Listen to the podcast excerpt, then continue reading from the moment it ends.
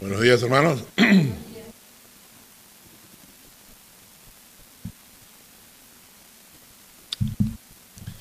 Abrimos la Biblia en el Salmo 78.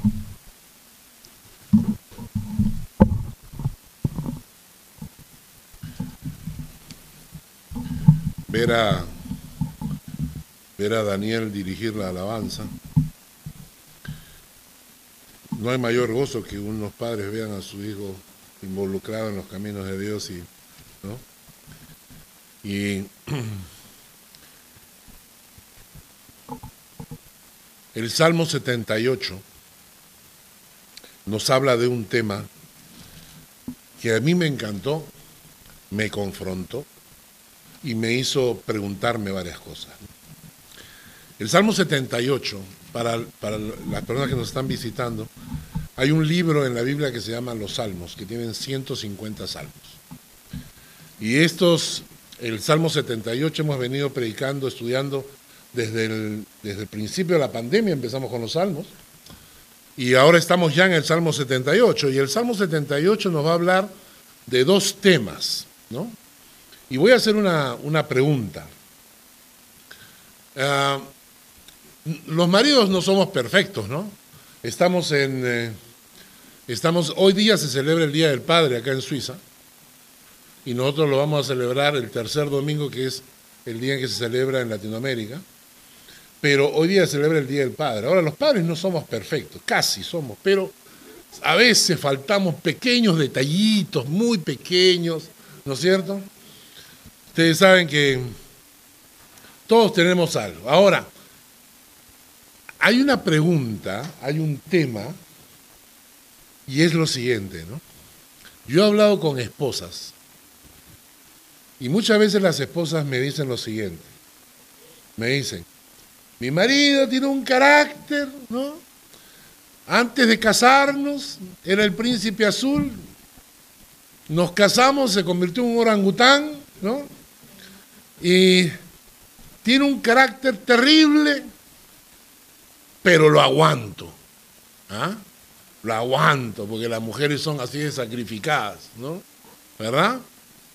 Ahora, eso no solamente es así, a veces nos toca a los hombres, a veces hay hombres que yo he conocido donde las esposas, ah, ¿no? No, antes eran hadas madrinas y después se convirtieron en brujas, o sea, y esto también hay difícil, ¿no? hay algo en el matrimonio hay muchas cosas que uno soporta. Hay algo que uno no podría soportar. ¿Qué cosa es? La infidelidad. La infidelidad es un, es un tema que no tiene que ver con, con fornicación, es simplemente la traición. Es la traición lo que duele. Y entonces yo he escuchado a muchas mujeres decir, yo a mi marido le aguanté todo, pero eso no lo pude soportar. Estuve estudiando ese tema sobre la infidelidad. Y la infidelidad trae consigo un montón de cosas adicionales, porque la infidelidad tiene que ser acompañada de mentira, traición, ocultar verdades, engañar y todo esto. El Salmo 78 nos habla de la infidelidad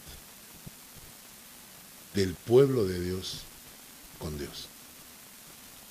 Es decir, la ilustración del dolor que una esposa puede sentir en una circunstancia así es lo que la Biblia ilustra, es el dolor que siente Dios cuando su pueblo le es infiel. Vamos al Salmo 78. En el Salmo 78 hay dos partes, ¿no? La primera parte la vamos a tocar al final. La primera parte es desde el versículo 1 hasta el versículo 8, eh, ¿ya? La segunda parte es la explicación del porqué de la primera. Así que vamos a empezar con la segunda parte. Vamos a escuchar o vamos a leer vamos a describir el Salmo 78, la fidelidad de Dios frente a la infidelidad del pueblo de Dios. ¿Mm? Vamos a leer versículos 8 en adelante. ¿Mm? Dice, y no sean como sus padres, generación contumaz y rebelde, generación que no dispuso su corazón, ni fue fiel para con Dios su espíritu. Los hijos de Efraín, arqueros armados, volvieron las espaldas en el día de la batalla, no guardaron el pacto de Dios, ni quisieron andar en su ley, sino que olvidaron, se olvidaron de sus obras y de sus maravillas que les había mostrado. Estos versículos que acabamos de leer, Dios describe a un pueblo infiel, ¿no?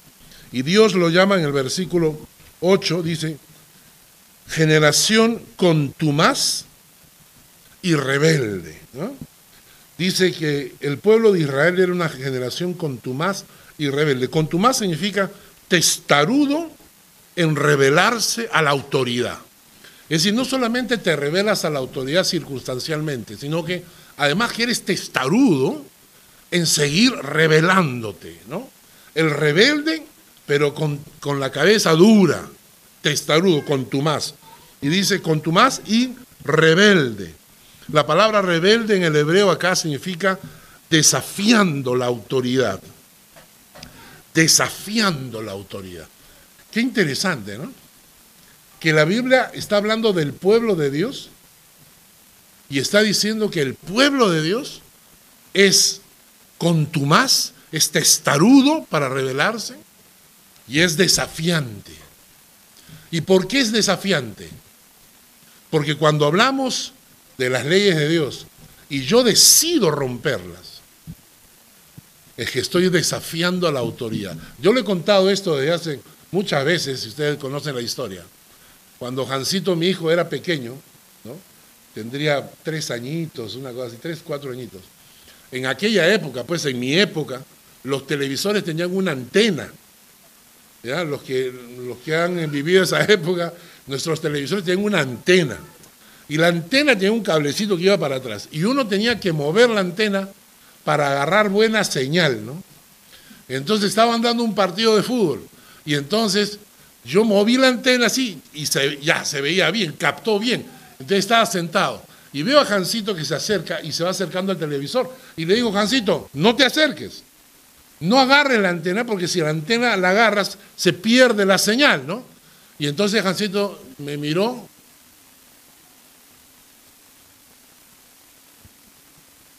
yo, no te acerques a la antena. Pero desafiante el enano, ¿ah? Desafiante así. Y todavía con la mano así. Y mirándome, ¿no? Y yo le dije, no, no te acerques. Y entonces, y ¿no? Y, y, se fue acercando, se fue acercando. Hasta que agarré y ¡pum! le di un palmazo. Y él se puso a llorar y me dijo, ¿por qué me pegas? Le dije, porque estoy diciendo que no lo hagas. Y él me dijo, pero no lo hice. No lo hizo, pero me estaba desafiando.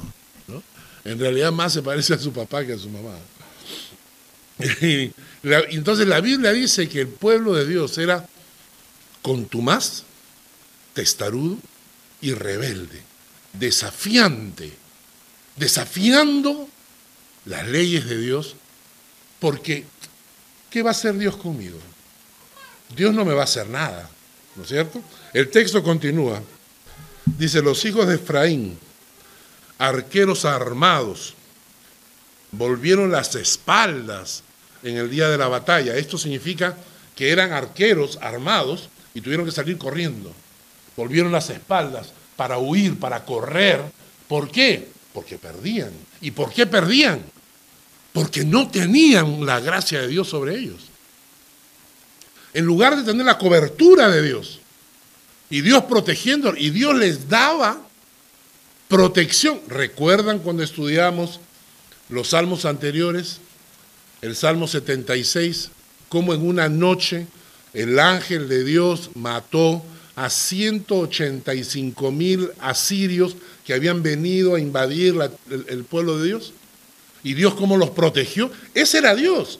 Pero ahora, sin Dios, tienen que enfrentarse a las circunstancias y tienen que salir huyendo. Tienen que dar la espalda. Y luego dice, en versículo 10, no guardaron el pacto de Dios. No quisieron andar en su ley y se olvidaron de sus obras, de sus maravillas que les había mostrado. El pueblo de Dios no guardaron el pacto, no guardaron el pacto de Dios. ¿Sabes que la Biblia dice que con Jesucristo firmamos un pacto de sangre? Que la, sangre de Cristo derramada en la cruz con eso Jesús firmó un pacto de sangre con nosotros. Y dice la palabra que el nuevo pacto ya no está escrito en tablas de piedra como las de Moisés, sino que han sido escritas en tu corazón. Y dice la palabra que el pueblo de Dios decidió no guardar el pacto. Lo que Cristo había hecho por nosotros, el pacto de Dios. No, nada. Decidimos no guardar el pacto. No quisieron, dice acá el pasaje, no quisieron andar en la ley de Dios no quisieron andar en la ley de Dios, sino que se olvidaron de sus obras. Y miren lo que pasó en el versículo 12, nos relata lo que Dios ha hecho. En el versículo 12 dice, delante de sus padres hizo maravillas. En la tierra de Egipto, en el campo de Zoán, dividió el mar y los hizo pasar, detuvo las aguas como en un montón eh, ¿Ustedes se imaginan lo que es esto? ¿Cuántas veces la gente agarra y dice, si yo viera un milagro de Dios, creería? Si yo viera un milagro de Dios, ahí sí, de todas maneras. Y en este caso ellos están viendo un milagro impresionante. Acá en el Are, imagínate, que bajemos en el Are y veamos el, el río que está cruzando y que de repente yo pongo mi pie en el río y las aguas se detienen y las otras se van. Y las aguas se detienen, y dice el texto, se detienen como en un muro. Dime si eso no te marca la vida, por Dios. ¿ah? Ver que las aguas se detuvieron para que el pueblo de Israel pusiera, pudiera cruzar, mientras los egipcios venían atrás, y dice que todo el pueblo de Israel cruzó y que había un muro de agua. No es que las aguas bajaron porque hubo una, no una represa en algún lado, sino que un muro de agua.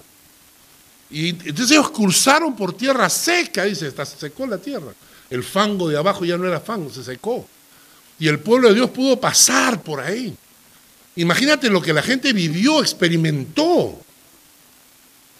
Y luego cuando vienen los egipcios y comienzan a perseguirlos y se meten, y los egipcios dijeron, ah, bueno, nosotros también podemos.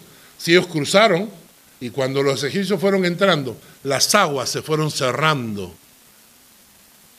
Y dice los arqueólogos que han encontrado restos, carros egipcios, armas egipcias, en esa zona por donde el pueblo de Israel cruzó. ¿Tú puedes imaginar lo que es ese milagro? Ahora, mira, mira lo que dice el texto. Seguimos. Versículo 14. Les guió de día con nube y toda la noche con resplandor de fuego. A ver, a ver, a ver, a ver. Estuvimos con mi esposa en Egipto. Un, cielo absolutamente despejado. ¿Escucharon? Un cielo absolutamente despejado. No había una sola nube por eso es que Egipto es tan desierto, desértico, porque no llueve. No tienen nubes que lluevan, no es como ahora, tú, ves acá el cielo lleno de nubes. Allá tú ves el cielo absolutamente azul. Y tú dices, ay, qué bonito. Ah, hasta que sale el sol. Hasta que sale el sol, porque cuando el sol sale y no tienes una nube que te proteja, empiezas a sentir el sol en tu cabeza y te empiezas a marear te da golpe de calor. Y cuando, cuando has vivido esto, cuando nosotros vivimos ese calor intenso, estábamos creo a 45 grados y yo le digo al, guía turística, le digo, Dios mío, ¿cómo soportan? Y el hombre todavía con manga larga, me dice, no, todavía va a calentar más. Y, yo le digo, ¿cómo soportan eso, no? Y ahí entendí lo que significaba que cuando el pueblo de Israel iba caminando por el desierto, todo el cielo estaba despejado y una nube los acompañaba. ¿Tú sabes qué es ese milagro? Que le diera sombrita. Y no solamente eso, porque en las noches en el desierto la temperatura baja. ¿Y saben qué pasaba en las noches? ¿Qué dice el texto? Dice, en las noches, toda la noche con resplandor de fuego. Había una llama de fuego en el cielo. Una llama de fuego en el cielo que los alumbraba y que les daba calor. Todo esto durante 40 años.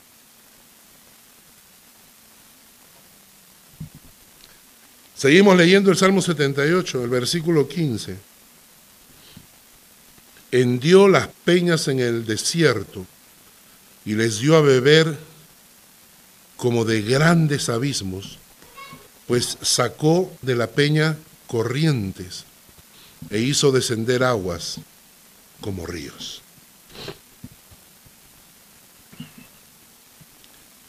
Tenemos sed, nos morimos de sed. Estamos en el desierto y no hay agua. Y entonces, ¿qué ocurre? Dios habla a Moisés y le dice, no te preocupes, toca la roca. ¿Entendieron? No, abra, no, no le dice, abre el grifo. No le dice, hay que perforar la tierra para ver si encontramos un río eh, subterráneo. No le dice, vayan a la copa a comprar gaseosas. Le dice, golpea la roca. La roca. Y Moisés golpea la roca y de la roca comienza a brotar tanta cantidad de agua para poder dar de tomar al pueblo de Israel, que no eran tres gatos y un pericote. Se calcula que en este momento el pueblo de Israel eran cerca de dos millones de personas. Las que salieron de Egipto fueron dos millones de personas. Dale de tomar a dos millones de personas. O sea, es que tampoco es el grifo de la cocina. O sea, esa agua que ha salido ha tenido que ser abundante. Y entonces tenemos un Dios, oye hermano, ¿qué tal tu Dios? Oh, no te imaginas. Hizo una pared en el río Are, delante de todos nosotros, todos nosotros pasamos por ahí. Y en, la, y, en el día cuando estábamos en el desierto, la nube nos, nos cubría. Y en la noche, hoy, un calorcito rico porque había un fuego que nos acompañaba y nos alumbraba. Y cuando tuvimos sed, Moisés golpeó la roca y salió agua abundante. Y todos los días, a un kilómetro de distancia del campamento, caía maná para nosotros. El maná nunca cayó en la puerta de la tienda. El maná cayó a un kilómetro porque había que ir a recogerlo. Era el esfuerzo para conseguir la provisión de Dios. Había que caminar un kilómetro. Y entonces cuando te cuentan esa historia, ¿cuál es la reacción de una persona normal? Si tú le cuentas esta historia a una persona extraña, ¿cuál debería ser la reacción de una persona normal? incredulidad. ¿Ah? Es una leyenda. Ajá, ¿no es cierto? Ajá. Para los que lo vivieron, ¿cuál es la reacción que deberían tener las personas que experimentaron eso? ¿Ah? ¿Un shock? ¿Un agradecimiento profundo? Y yo personalmente diría una consagración total a ese Dios. O sea, si tú me dices, hay que seguir a un Dios, yo digo a ese. Pues. No, que aquí hay otro, que el Buda, que el otro, que la... No, yo voy a seguir a este. ¿Por qué? Ah, porque este, mira hermano, este partió el área. Este nos puso una nube, una luz, el agua salía de la, roca, el agua, el maná. Yo a este, a este quiero seguirlo. Pero ¿qué hizo el pueblo? Versículo 17. Pero aún volvieron a pecar contra él, rebelándose contra él altísimo en el desierto. Volvieron a pecar contra él, rebelándose contra el altísimo en el desierto. Pues tentaron a Dios en su corazón, pidiendo comida a su gusto.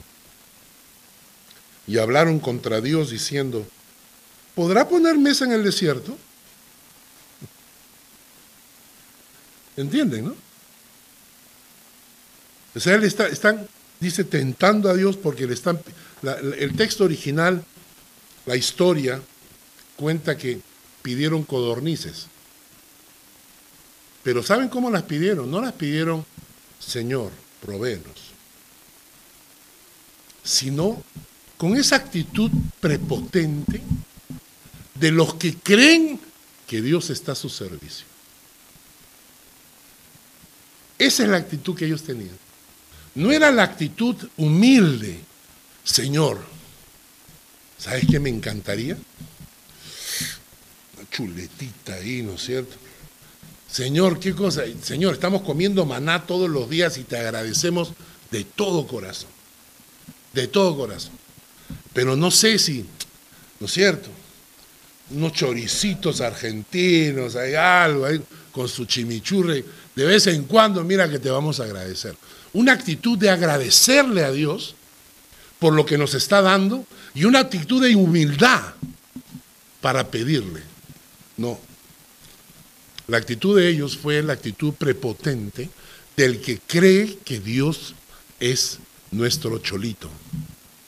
La actitud de aquel que cree que Dios tiene que cumplirnos nuestros deseos. La historia dice que ellos comenzaron a murmurar contra Dios a espaldas de Moisés. Que comenzaron a murmurar entre el pueblo diciendo, mira, en Egipto, en Egipto teníamos de todo. Claro, éramos esclavos, claro, nos esclavizaban, claro, pero eh, comíamos nuestro pescadito, comíamos nuestra carnecita de vez en cuando. Y mira que ahora, ahora nos ha sacado acá al desierto ¿Y para, para maná? Miren esa actitud del pueblo. ¿No es la actitud nuestra de vez en cuando? ¿No es nuestra actitud que vivimos alejados de Dios y después queremos pedir que Dios nos sane las enfermedades y si no nos sana nos quejamos? ¿Cuántas veces he escuchado jóvenes que decían, mi padre está enfermo y, Dios permitió que se muriera. Y yo pregunté, ¿y tú tenías una relación con Dios? No. ¿Tú buscabas a Dios? No. ¿Y entonces de qué te quejas? ¿Por qué te quejas de que Dios no sanó a tu padre si tú no tenías ninguna relación con él? Y entonces esa actitud prepotente, ¿no? Miren lo que dice el texto, dice en el versículo 18, tentaron a Dios en su corazón pidiendo comida a su gusto, que fueron codornices, y hablando contra Dios, hablaron contra Dios, diciendo, ¿podrá poner mesa en el desierto? He aquí ha herido la peña, brotaron aguas, torrentes inundaron la tierra. ¿Podrá también darnos pan? ¿Dispondrá carne para su pueblo? Este texto cuando yo lo leía decía, tengo que darle gracias a Dios, tengo que darle gracias a Dios de que Dios no es como yo. Yo tengo que agradecer a Dios que Dios no es como yo. Porque si yo era Dios, esto no la contaba, mira que no les veían ni el pelo. Dios en su misericordia y en su bondad Miren lo que dice en el versículo 23. Sin embargo, mandó a las nubes de arriba y abrió las puertas de los cielos e hizo llover sobre ellos maná para que comiesen y les dio trigo de los cielos. Pan de nobles comió el hombre, les envió comida hasta saciarles. Movió el solano en el cielo y trajo con su poder el viento del sur e hizo llover sobre ellos carne como polvo, como arena del mar, aves que vuelan. Las hizo caer en medio del campamento alrededor de sus tiendas. Comieron y se saciaron. Les cumplió pues su deseo. ¿Saben lo que significa? Que estaban en el desierto. ¿Saben el milagro que es? Hacer llegar aves volando desde no sé dónde. Venir con el viento llegar encima del pueblo de Israel y suicidarse. Las aves se suicidaron, cayeron muertas en medio del campamento para que ellos comiesen las codornices que estaban pidiendo. La, respuesta de Dios, de bondad, de fidelidad ante su pueblo.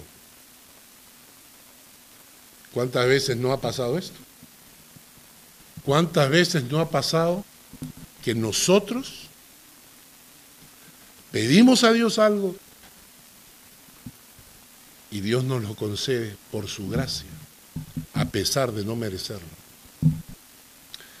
Naturalmente que la rebeldía tiene consecuencias. Y no es porque Dios castigue. Y esto debemos entenderlo. La reacción de Dios ha sido de bondad y de misericordia. Y no es que Dios manda castigo. Lo que ocurre es que cuando rompemos leyes espirituales, las leyes espirituales nos, rompen a nosotros. ¿Entienden? O sea, si yo me, mi padre me dice, préstame el auto, y mi padre me dice, no, porque no sabes manejar y yo tomo el auto sin permiso y me voy y me estrello y tengo un accidente, ¿de quién es la culpa? Cuando yo decido romper las leyes de Dios, ¿qué ocurre? La gracia de Dios deja de cubrirme. Su misericordia probablemente me provee. Pero cuando estoy lejos de la gracia de Dios, lo que ocurre es que las leyes espirituales que yo mismo he roto, empiezan a romperme a mí. La gente cree que cuando la gente es infiel en su matrimonio y rompe su matrimonio, las consecuencias no es simplemente, no pasó nada, no. Todas las consecuencias de romper las leyes van afectando a mí, afectan a mis hijos, afectan mi matrimonio, afectan mi futuro, afectan mi familia. Cuando yo decido robar, cuando yo decido mentir, se rompen las relaciones humanas. Entonces cuando yo quebranto las leyes de Dios, no es que Dios me castigue, es que las leyes me rompen a mí. Lo he, dicho varias veces. Creemos en la ley de la gravedad. Alguien me puede decir, yo no creo en la ley de la gravedad. Perfecto, tírate por la ventana y en unos 3, 4 segundos vas a ver que la gravedad funciona. No es que porque tú creas dejan de existir las leyes. El hecho que creamos o no creamos en las leyes de Dios no deja de que las leyes de Dios sean, reales. Y yo las rompo, no creo en ellas, está bien, pues no creas, pues. Yo no necesito ir a la iglesia, yo también rompen todo lo que tú quieras, rompe todas las leyes de Dios, porque al final las leyes mismas te van a pasar factura. Y eso es lo que pasó acá. Miren en los versículos 30 en adelante no habían quitado de sí su anhelo. Aún estaba la comida en su boca. Aún estaba la comida en su boca cuando vino sobre ellos el furor de Dios. E hizo morir a los más robustos de ellos y derribó a los escogidos de Israel. Con todo esto pecaron aún y no dieron crédito a sus maravillas. Es decir, el castigo es que aún estaba la, la comida en su boca cuando la gente empezó a morir. La gente empezó a morir. ¿Y por qué permite Dios eso?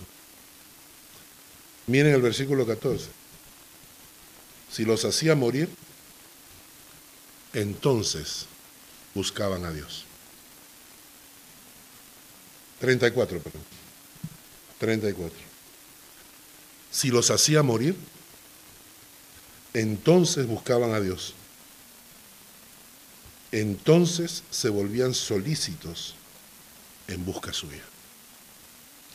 Y se acordaban de que Dios era su refugio y el Dios altísimo su redentor. Porque así somos de necios. Porque así somos de necios.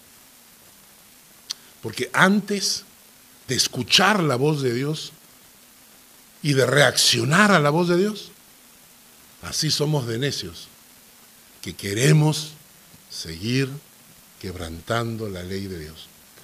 Hasta que la ley de Dios me quebranta. ¿Y por qué permite Dios que me quebrante? Porque cuando comenzamos a morir, entonces ¿qué pasa? Ahí empezamos a buscar a Dios desesperadamente. Dígame si esto no es la realidad que vivimos.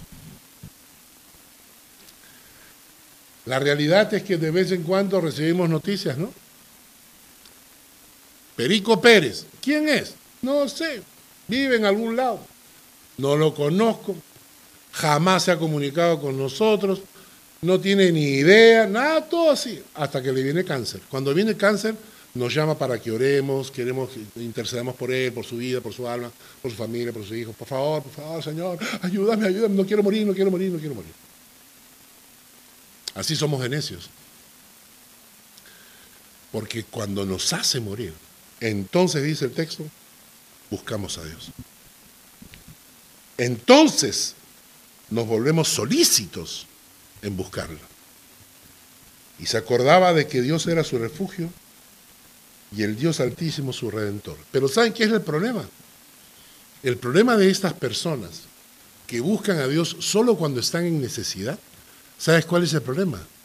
De que sus promesas son falsas. Prometen todo a Dios. Pero ¿qué nos dice el texto?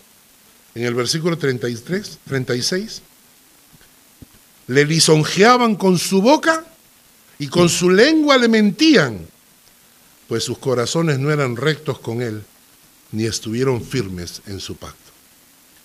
Porque le prometen a Dios todo hasta que Dios hace algo y entonces se desaparecen otra vez.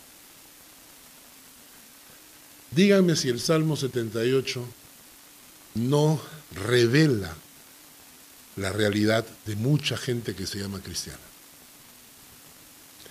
Si, seguimos el estudio, el pasaje, el Salmo, versículo 38 dice, pero él misericordioso perdonaba la maldad y no los destruía, y apartó muchas veces su ira y no despertó todo su enojo.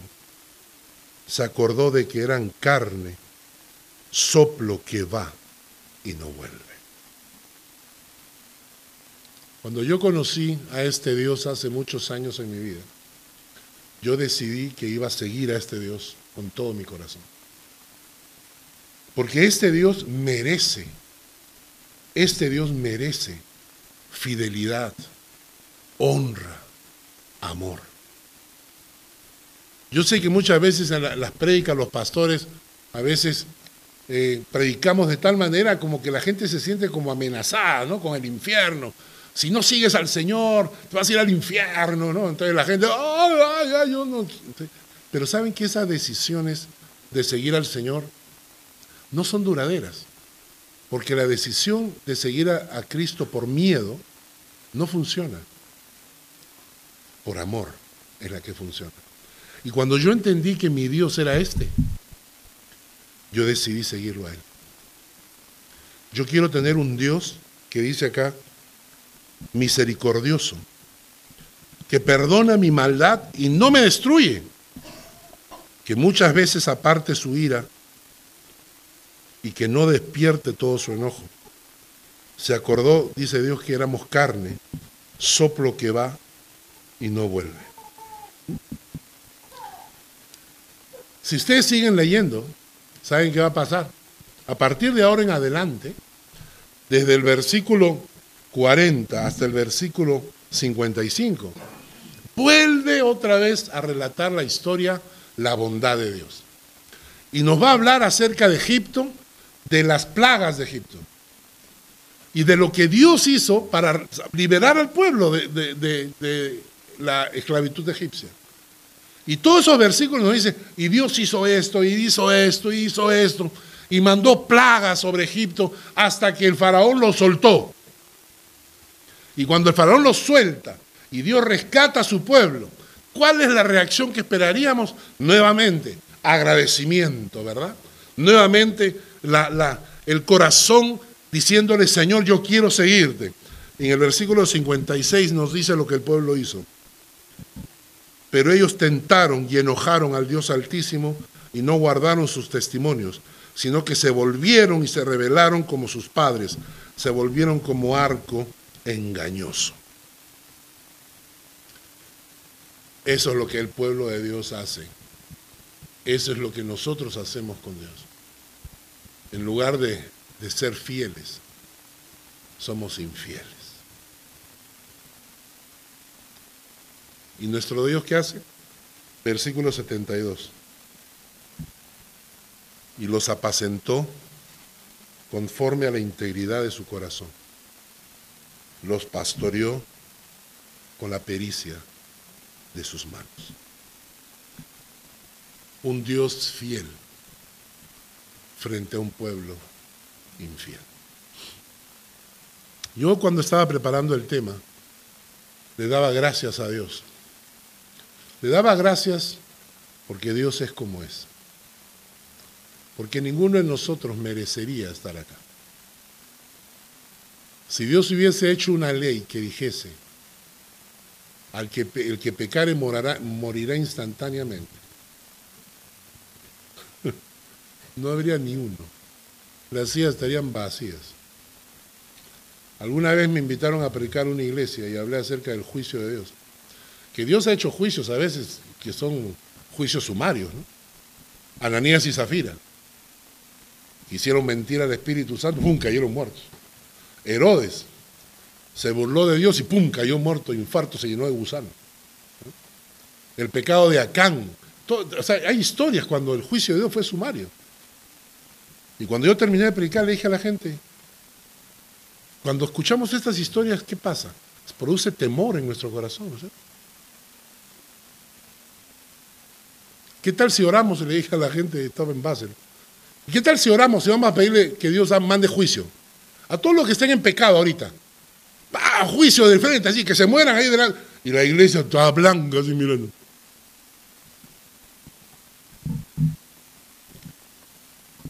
Pero no es así. Nuestro Dios es bueno. Nuestro Dios es misericordioso y aunque nosotros seamos infieles, Él permanece fiel. Y por eso le amo.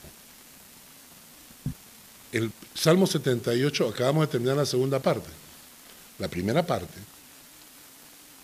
tiene que ver con esto que hemos aprendido, de que Dios es bueno, que el pueblo de Dios puede ser infiel, que el pueblo de Dios es traicionero, es mentiroso, pero que Dios sigue siendo fiel. A pesar de todo, Dios sigue siendo fiel. El Salmo 78 en la primera parte nos dice, eso enséñaselo a tus hijos. Vamos a leer el Salmo 78 en la primera parte, versículo 1. Dice, escucha pueblo mío mi ley, inclina vuestro oído a las palabras de mi boca. Abriré mi boca en proverbios. Hablaré cosas escondidas desde tiempos antiguos, las cuales hemos oído y entendido que nuestros padres nos las contaron. Y miren lo que dice, no las encubriremos a sus hijos, contando a la generación venidera las alabanzas de Jehová y su potencia y las maravillas que hizo. Él estableció testimonio en Jacob puso ley en Israel, la cual mandó a nuestros padres que la notificasen a sus hijos, para que lo sepa la generación venidera y los hijos que nacerán y los que se levantarán lo cuenten a sus hijos, a fin de que pongan en Dios su confianza y no se olviden de las obras de Dios, que guarden sus mandamientos y no sean como sus padres, generación contumaz y rebelde. Y acá la enseñanza es interesante porque dice, es una orden. Les mandó. Lo que el texto dice que Dios mandó, dio una orden. En el versículo 5 dice, Él estableció testimonio en Jacob y puso ley en Israel, la cual mandó a nuestros padres que la notificasen a sus hijos.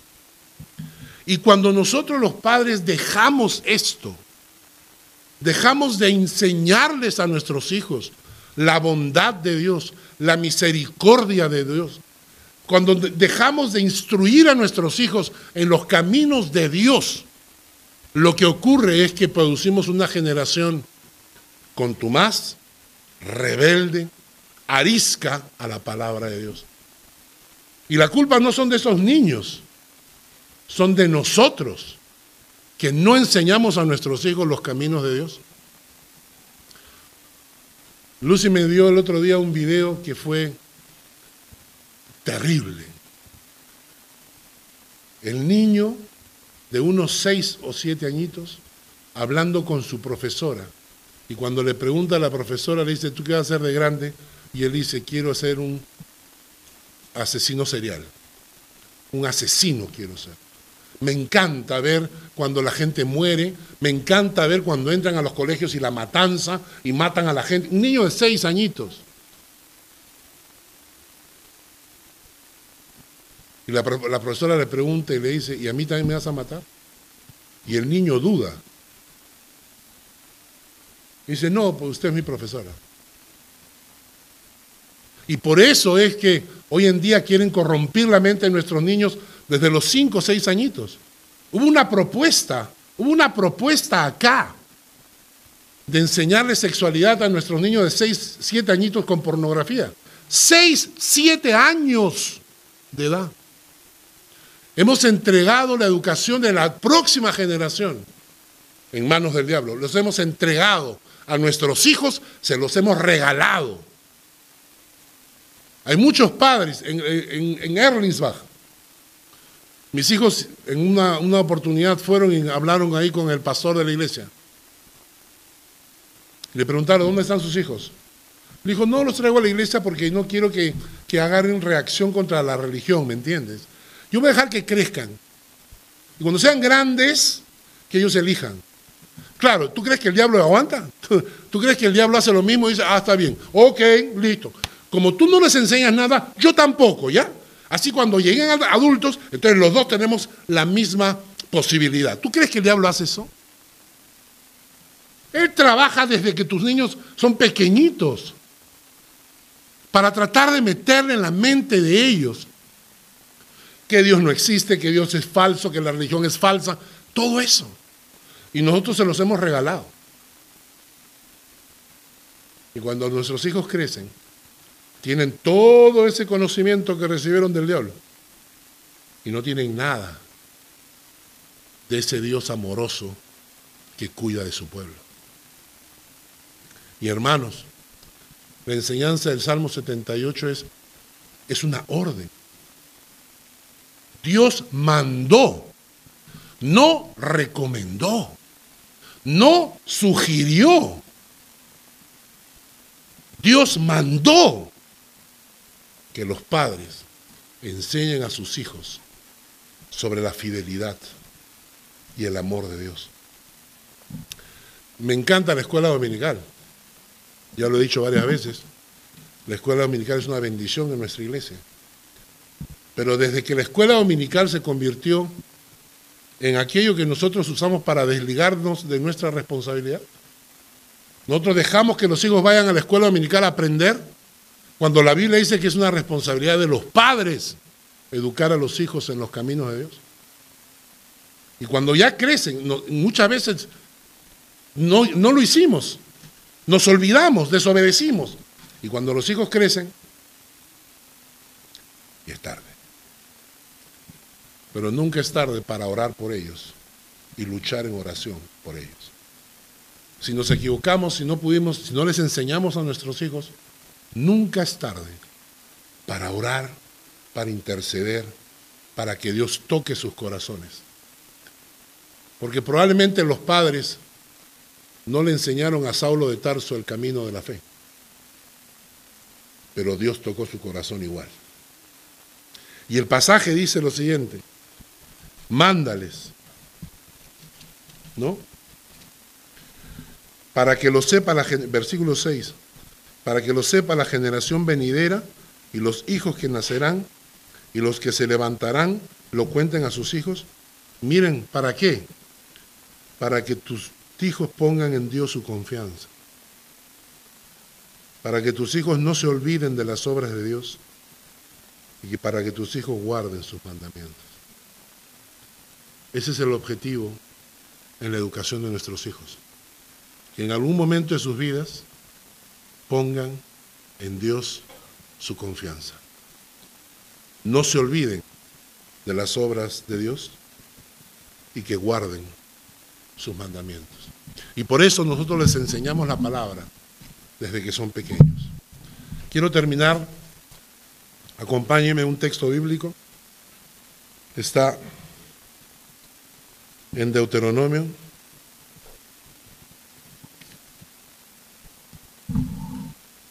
Capítulo 6. Deuteronomio capítulo 6, versículos 4 en adelante.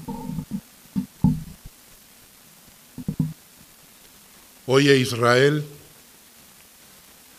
Jehová nuestro Dios, Jehová uno es. Es la gran verdad. Hay un solo Dios. No hay varios. No hay diferentes. No es que hay distintos dioses con, o sea, un solo Dios pero con distinto nombre. No, hay un solo Dios que se llama Jehová. Versículo 5, amarás a Jehová tu Dios con todo tu corazón, de toda tu alma y con todas tus fuerzas. No sé si ustedes entienden este mandamiento, pero se dan cuenta cómo fallamos acá. ¿Entienden? O sea, se dan cuenta que el mandamiento dice que debemos amar a Dios con todo nuestro corazón, con toda nuestra alma y con toda nuestra mente. No dice que lo amemos de a poquitos, no dice que amemos ya más o menos. La orden de Dios es que le amemos de todo corazón, de toda alma y de toda... Yo tuve que parar acá. Cuando estaba escribiendo esto, tuve que parar y decir, Señor, perdóname. Perdóname porque, porque yo no te amo de esta manera, porque me falta, porque necesito más de ti. El mandamiento. Amarás a Jehová tu Dios de todo tu corazón, de toda tu alma y con todas tus fuerzas. Y recuerden que el amor es una decisión, no es más un sentimiento. Es una decisión, yo tomo la decisión. Y eso es lo que está diciendo. Toma la decisión de amar a Dios con todo. Y luego dice, y estas palabras que yo te mando hoy, ¿cuáles palabras? Que Dios es uno y que hay que amarlo con todo nuestro corazón, con toda nuestra alma y con toda nuestra mente. Esas palabras que nos acaba de decir, esas palabras que yo te mando hoy, estarán primero sobre tu corazón. Según el término hebreo, significa memorizarlas. ¿Sabes eso? Memorizarlas, dice. Estarán sobre tu corazón. Memorizar la palabra. Y luego dice el versículo 7, y las repetirás a tus hijos y hablarás de ellas, estando en tu casa, andando por el camino, al acostarte, cuando te levantes. Las atarás como una señal en tu mano. ¿Qué significa esto?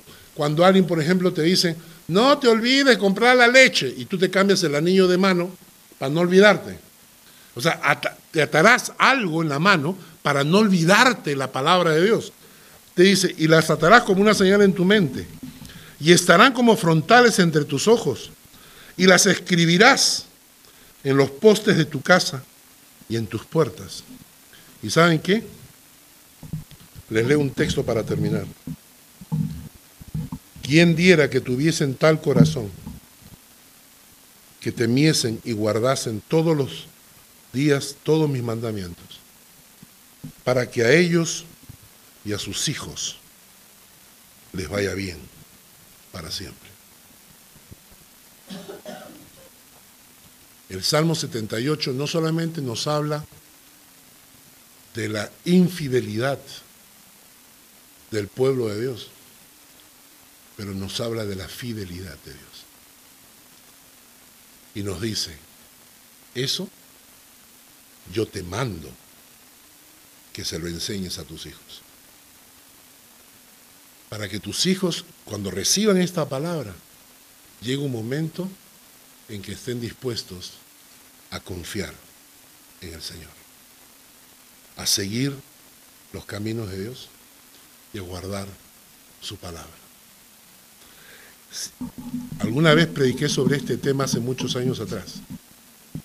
Y un hombre con lágrimas en los ojos en la iglesia terminó la predica, se me acercó y me dijo, ojalá hubiese escuchado esta prédica hace 40 años atrás. Pero bueno, la hemos escuchado ahora.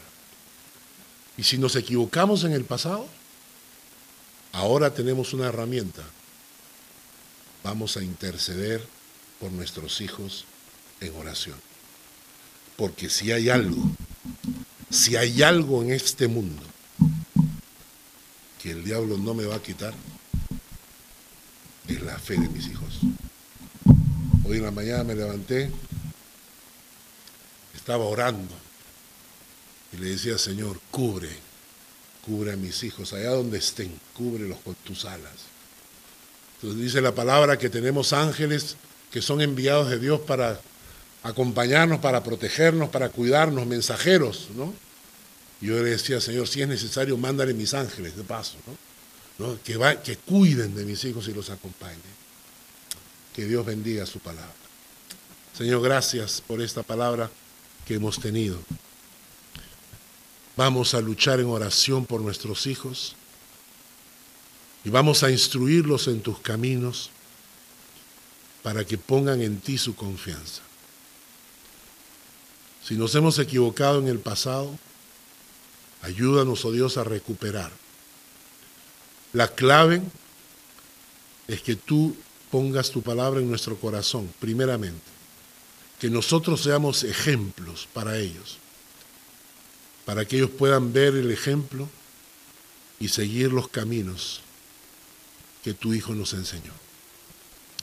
Gracias en el nombre de Jesús. Amén.